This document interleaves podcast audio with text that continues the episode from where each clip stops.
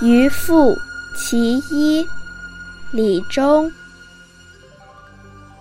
偶向芦花深处行，夕光山色晚来晴。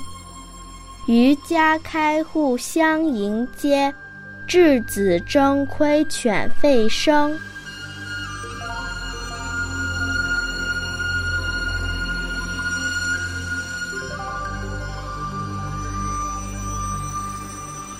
这是五代南唐诗人李忠写的一首组诗。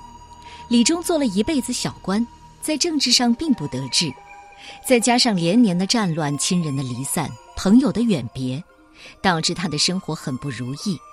他一生中最大的志向就是写诗，勤奋写作的他自称诗魔，创作了大量的诗篇。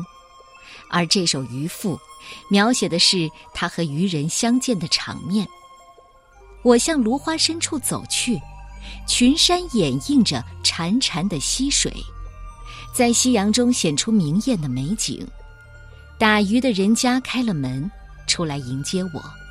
小孩子偷偷的看我，连狗也在一旁叫个不停。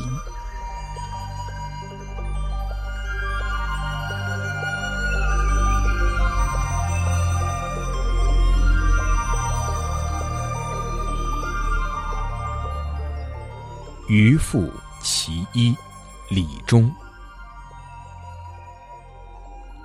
偶向芦花深处行，夕光山色晚来晴。渔家开户相迎接，稚子争窥犬吠声。